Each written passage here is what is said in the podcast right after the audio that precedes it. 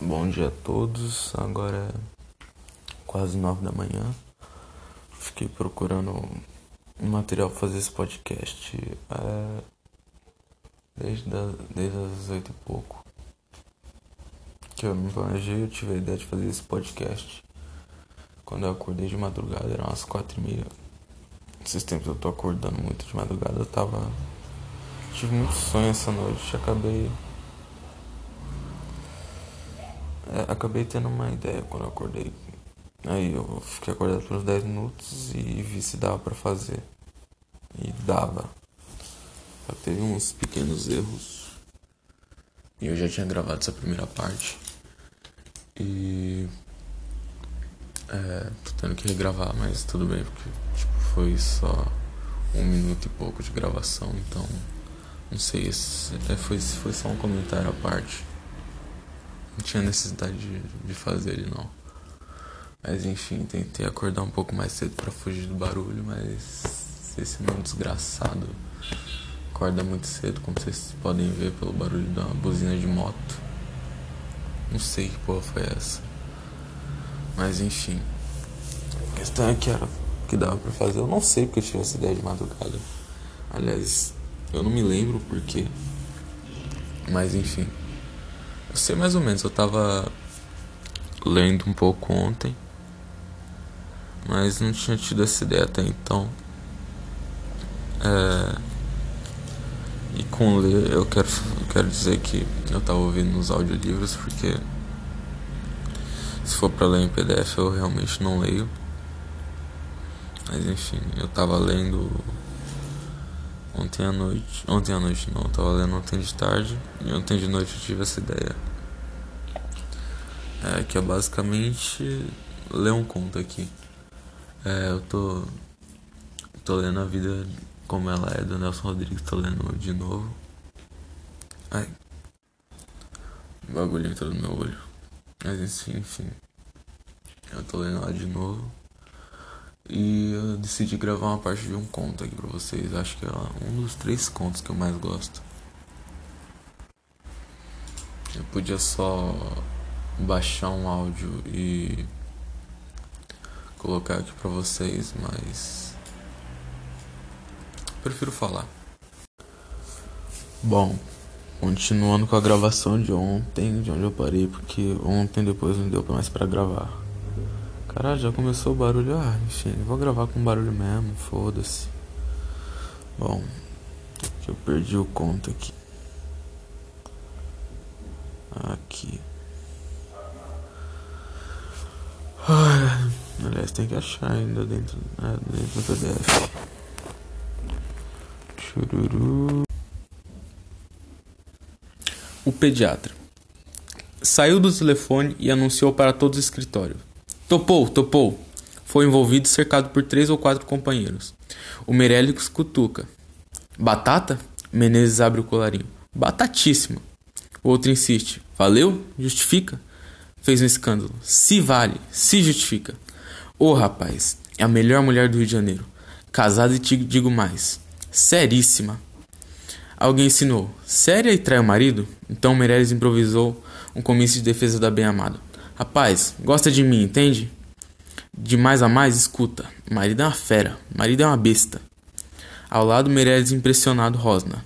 Você dá sorte com mulher. Como você nunca vi. E repetia ralado de inveja. Você tem uma estrela miserável. Há três ou quatro semanas que o Meirelles falava no novo amor imortal. Contava para os companheiros embasbacados. Mulher de um pediatra, mas olha, um colosso. Queria saber, topa ou não topa? Esfregava as mãos radiante. Estou dando em cima, salivando. Está indo. Todas as manhãs, quando Menezes pisava no escritório, os companheiros recebiam com a pergunta: E a cara? Se fuder esse ralho, filha da puta, vai encerrar o cu da mãe, desgraçado, pau no cu, vagabundo desgraçado, arrombado. Porra. Tirando o paletó, feliz da vida, respondia: Está quase. Ontem ficamos quatro horas no telefone. Os colegas pasmavam por esse desperdício. Isso não é mais cantada. Aí o vento levou. Meirelles sustentava o princípio de nem Cleópatra justificavam quatro horas de telefone. Menezes protestava. Essa vale. Vale sim, senhor. Perfeitamente, vale. E além disso, nunca fez isso. É de uma fidelidade mórbida, compreendeu? Doentia. E ele, que tinha filhos naturais em vários bairros do Rio de Janeiro, abandonara todos os outros casos e dava plena e total exclusividade à esposa do pediatra. Abriu o coração do escritório. Sempre tive uma tara por mulher séria. Só acho graça mulher séria. Finalmente, após 45 dias de telefonemas desvairados, eis que a moça capitula. Toda firme exulta. E o Menezes, passando lenço no suor da testa, admitia. Custou, puxa vida. Nunca uma mulher resistiu tanto. E súbito, o Menezes bate a testa. É mesmo, está faltando um detalhe. O apartamento. Agarra o Meirelles pelo braço. Tu empresta o teu? E o outro tem um repelão de pânico. Você é besta, rapaz. Minha mãe mora lá, sossego periquito. Mas Menezes era teimoso, argumenta. Escuta, escuta, deixa eu falar. A moça é séria. Séria pra burro. Nunca vi tanta virtude na minha vida. Eu não posso levar pra uma baiuca qualquer. Tem que ser, olha, um apartamento residencial, de família. É um favor de mãe para filho caçula. O outro reagia. E minha mãe? Mora lá, rapaz. Durante umas duas horas pediu por tudo. Só essa vez, faz o seguinte: manda tua mãe dar uma volta e eu passo lá, duas horinhas no máximo. Tanto insistiu que finalmente o amigo bufa. Vá lá, mas escuta, pela primeira e última vez. Aperta a mão do companheiro. És uma mãe. Pouco depois, Menezes ligava para o ser amado. Arranjou um apartamento genial. Do outro lado, aflita, ela queria saber tudinho. Mas é como, hein? Febril de desejo, deu todas as explicações. Um edifício residencial, na Rua dos Voluntários, inclusive mora lá a mãe de um amigo. Do apartamento, ouve-se a algazarra das crianças. Ela, que se chamava Leda, suspirava. Tenho medo, tenho medo. Ficou combinado para o dia seguinte, às quatro da tarde. No escritório, perguntaram: E o pediatra? Menezes chegou a tomar um susto. De tanto desejar a mulher, esquecera completamente o marido. E havia qualquer coisa de pungente, de tocante na, especial, na especialidade do marido. Do enganado. Fosse médico de nariz ou garganta, ou simplesmente clínica geral. Vá lá, mas pediatra. O próprio Menezes pensava: enquanto o desgraçado trata de criancinhas, é passado para trás e por um momento ele teve remorso fazer o papel de pilantra. Na manhã seguinte, com a conveniência de todos os escritórios, não foi ao trabalho. Os colegas fizeram apenas uma exigência: que contasse tudo, todas as reações da moça. Ele queria se concentrar para trás de amor. Tomou, como diria mais tarde textualmente, um banho de Cleópatra. Esse ralho, filha da puta, voltou, né? Desgraçado, pau no cu. Arrombado vai serrar o cu do pai dessa vez. Filho de uma puta. A mãe, que era uma santa, emprestou-lhe o perfume cerca de meio-dia. Já pronto de branco, cheiroso como bebê, liga para Melheres. Como é? Combinaste tudo com a sua velha? Combinei. Mamãe vai passar a tarde em Realengo. Menezes trata de almoçar. Preciso me alimentar bem, era o que pensava. Comeu e reforçou o almoço com uma gemada. Antes de sair de casa, ligou para Leda. Meu amor, escuta, vou para lá. E ela, já? Explica. Tenho, tenho que chegar primeiro. E olha, vou deixar a porta apenas encostada. Você chega e empurra. Não precisa bater, basta empurrar. Gêmeo, estou nervosíssima. E ele, com o coração aos pinotes, um beijo bem molhado nessa sua boquinha. E pra ti também. Às três e meia, estava, ele estava no apartamento, fumando um cigarro atrás do outro. Às quatro, estava junto à porta, esperando Leda que só apareceu pelas quatro e meia. Ela põe a bolsa em cima da mesa e vai explicando. Demorei porque meu marido se atrasou. Menezes, não entende? Teu marido? E ela? Ele veio me trazer e se atrasou, meu filho. Vamos que eu não posso ficar mais de meia hora. Meu marido está lá embaixo esperando. Assombrado, puxa pequeno. Escuta aqui. Teu marido? Que negócio é esse? Está lá embaixo? Diz pra mim. Teu marido sabe?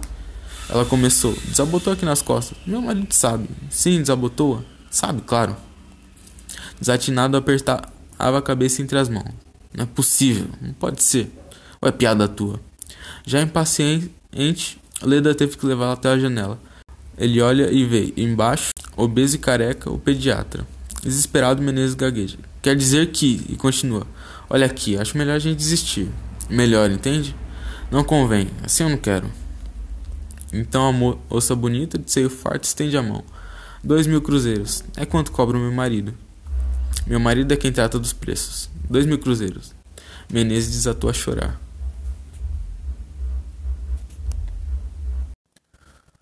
Bom, começando aqui com esse projeto de três dias, agora é 7h40 da manhã de sábado. E eu vou gravar outro conto. Acho que eu não vou gravar o terceiro, vai depender de quanto tempo vai levar isso aqui e da minha vontade. Eu tava pensando em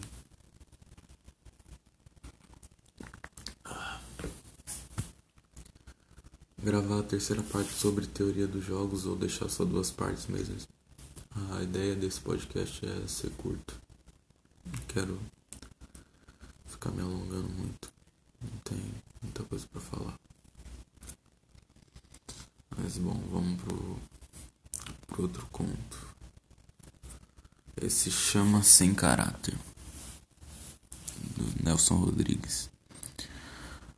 No quarto ou no quinto encontro, apanhou a mão direita da pequena e fez a pergunta: Que anel é este? Aliança. Você é noiva? Ué, você não sabia? Te juro que não. E ela: Pois sou noiva. Vamos casar em maio. No duro, palavra de honra. Então, na sua impressão profunda, Geraldo bufou: Estou besta. Com a minha cara no chão, conhecer a pequena numa saída de cinema. Em fim de sessão, em fim de sessão sentindo-se olhado, animou-se. A pequena podia não ser nenhum deslumbrante. Era, porém, jeitosa de rosto e de corpo. Geraldo, hesitante, aventurou. Pode ser, mas está difícil. Dez minutos depois conversaram. No banco de jardim, Jandira confessou. Fiz fé com tua cara. E não mentia. Muito espontânea insistia. Era uma mulher de primeiríssimas impressões. Marcaram um novo encontro para o dia seguinte, e Geraldo despediu-se feliz. Meio tímido, achava a mulher fácil, a coisa mais doce do mundo. Jandira correspondia plenamente a esse ideal de felicidade. Ele virou o anel na mão direita, é certo, mas fizeram seus cálculos, um anel qualquer, e passaram por cima do detalhe. No quinto encontro, porém, a interpelara, recebe a notícia. E como duvidar se ainda Jandira com calma abriu a bolsa, apanhou uma página de revista e com o lindo retrato de noiva, Geraldo arregalou os olhos para a gravura e Jandira explicou. Está vendo? Estou. Esse é o figurino do meu vestido de noiva, não é bonito? Coçou a cabeça desconcertada. É. Dobrou e enfiou na bolsa a página de revista. Erguia para ele o olhar muito sereno, quase doce. Por um momento, Geraldo não soube dizer nada. Acabou suspirando. Posso te fazer uma pergunta? Faz. Pigarreou. Não te dói fazer isso com teu noivo? Por quê? Responde. Foi vaga. Meu noivo é muito sério. Sério demais. Na mesma noite, Geraldo quis desabafar com alguém. Pensou em vários amigos e acabou escolhendo Antunes. Contou-lhe o caso, pediu conselhos e dizia: Tu sabes como eu sou. Para mim, a infidelidade é o fim do mundo. Eu não compreendo como uma mulher pode trair um homem. O outro ouvia tudo. O outro ouvia tudo em silêncio, interessado. fez a pergunta: Acabaste? Admitiu: Já. Então Antunes inclinou e fincou os dois cotovelos na mesa. Deixa de ser burro, rapaz. Ou tu pensa que essa primeira mulher que passa o homem para trás? Aproveita. Conformado gemia. Mas eu acho uma sujeira abominável. Outro explodiu. Não adianta. Isso é café pequeno, é canja. Ninguém liga para isso. Mergulha de cara. Com ou sem escrúpulos, Geraldo continuou o romance. Mas sem querer, sem sentir, foi deixando dominar pela obsessão do noivo. Nos encontros com a pequena fazia do outro quase um assunto exclusivo, indagava. Como é teu noivo? Conta. Jandira. Que foi, meu amor? Eita.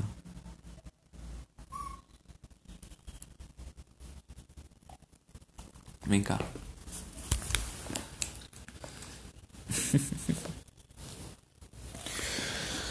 ai, ai.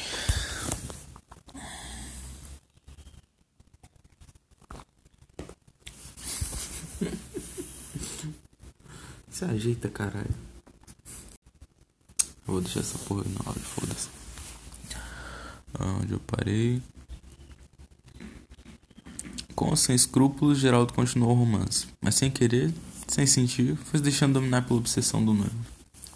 Nos encontros com a pequena, fazia do outro quase um assunto exclusivo. Indagava: Como é teu noivo? Conta. Jandira fazia-lhe à vontade. Imagina que até hoje não me beijo na boca. Por quê? Sei lá. Ué. E ela, sabe qual a mania dele? Deixa tudo para depois do casamento. Inclusive o beijo. Gozado, não é? E como o assunto era um beijo, ela recostava a cabeça no seu ombro e pedia. Dá um daqueles, dá? Com uma espécie de raiva, de remorso, ele obedecia, e assim ia vivendo aquela história de amor. Um dia, porém, a coincidência. Um dia, porém, há a coincidência. Pela primeira vez a ver, com o noivo no cinema, parecia amorosa e feliz do, ao lado do outro. Geraldo ainda resistiu uns 15 ou 20 minutos. Acabou não aguentando, levantou-se e abandonou o cinema no meio do filme. Nessa noite não dormiu. Das 11 horas da noite até as 7 horas da manhã fumou dois maços de cigarro. Subitamente compreendia com uma dessas clarividências ine... Puta que pariu, inapeláveis. Uh, subitamente compreendia com uma dessas clarividências inapeláveis que amava essa menina até ontem.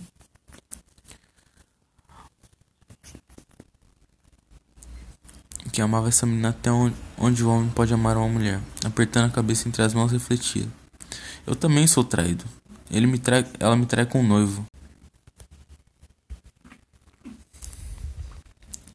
Quando se encontraram à tarde, ele se enfureceu. Ou ele, ou eu. Com o lábio trêmulo, perguntava: Ou tu pensas que eu divido mulher com outro? Oh, merda do caralho. Surpresa divertida, ela indaga: Quem é o noivo? Ele. Pois é, como noivo ele tem todos os direitos, ao passo que você não tem nenhum. Claro como a água, meu anjo, claríssimo. Fora de si, agarrou-a pelos braços. Vamos acabar com isso. Ele é que é o noivo, quem vai casar contigo? E eu sou o carona. Não, senhora, não interessa. Quase na hora se despedirem, Geraldo propõe a solução. Vamos fazer o seguinte: você desmancha seu noivado. E depois?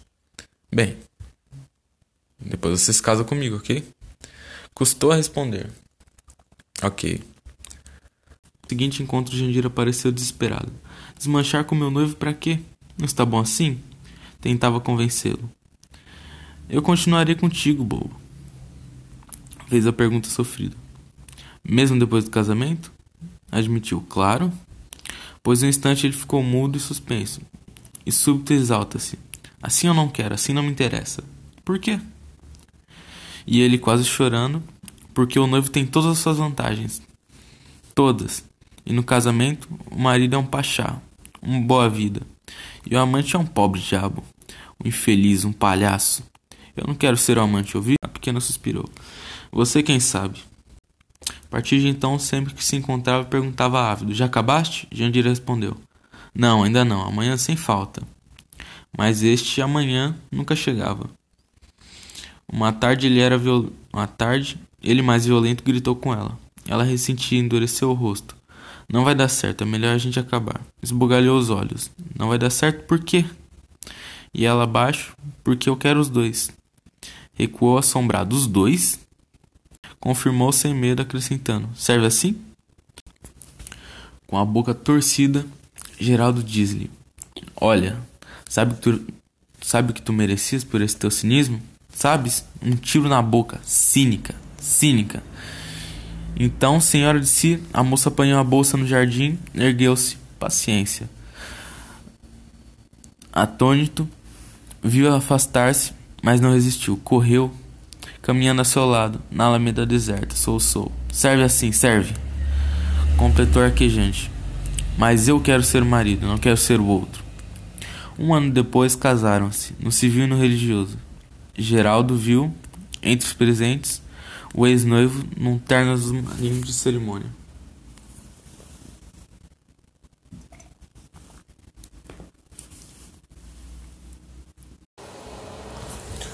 Bacana disso tudo, essa experiência aí que eu gravei, velho. Foi que eu percebi que conforme os dias foram passando, eu fui ficando mais analfabeto, mano.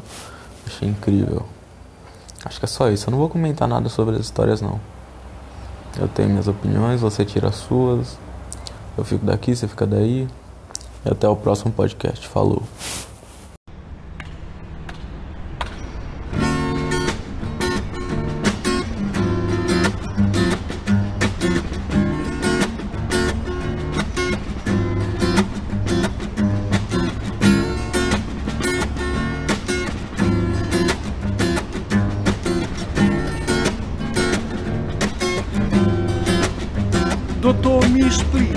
Explica porque é que às vezes quando eu fico parado sem fazer nada, o meu pau fica duro. Não é bexiga cheia, não é mulher pelada, é assim de repente o meu pau fica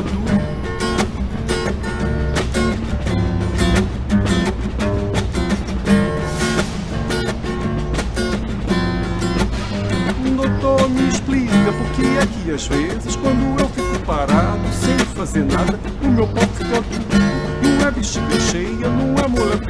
É assim de repente o meu pau fica duro.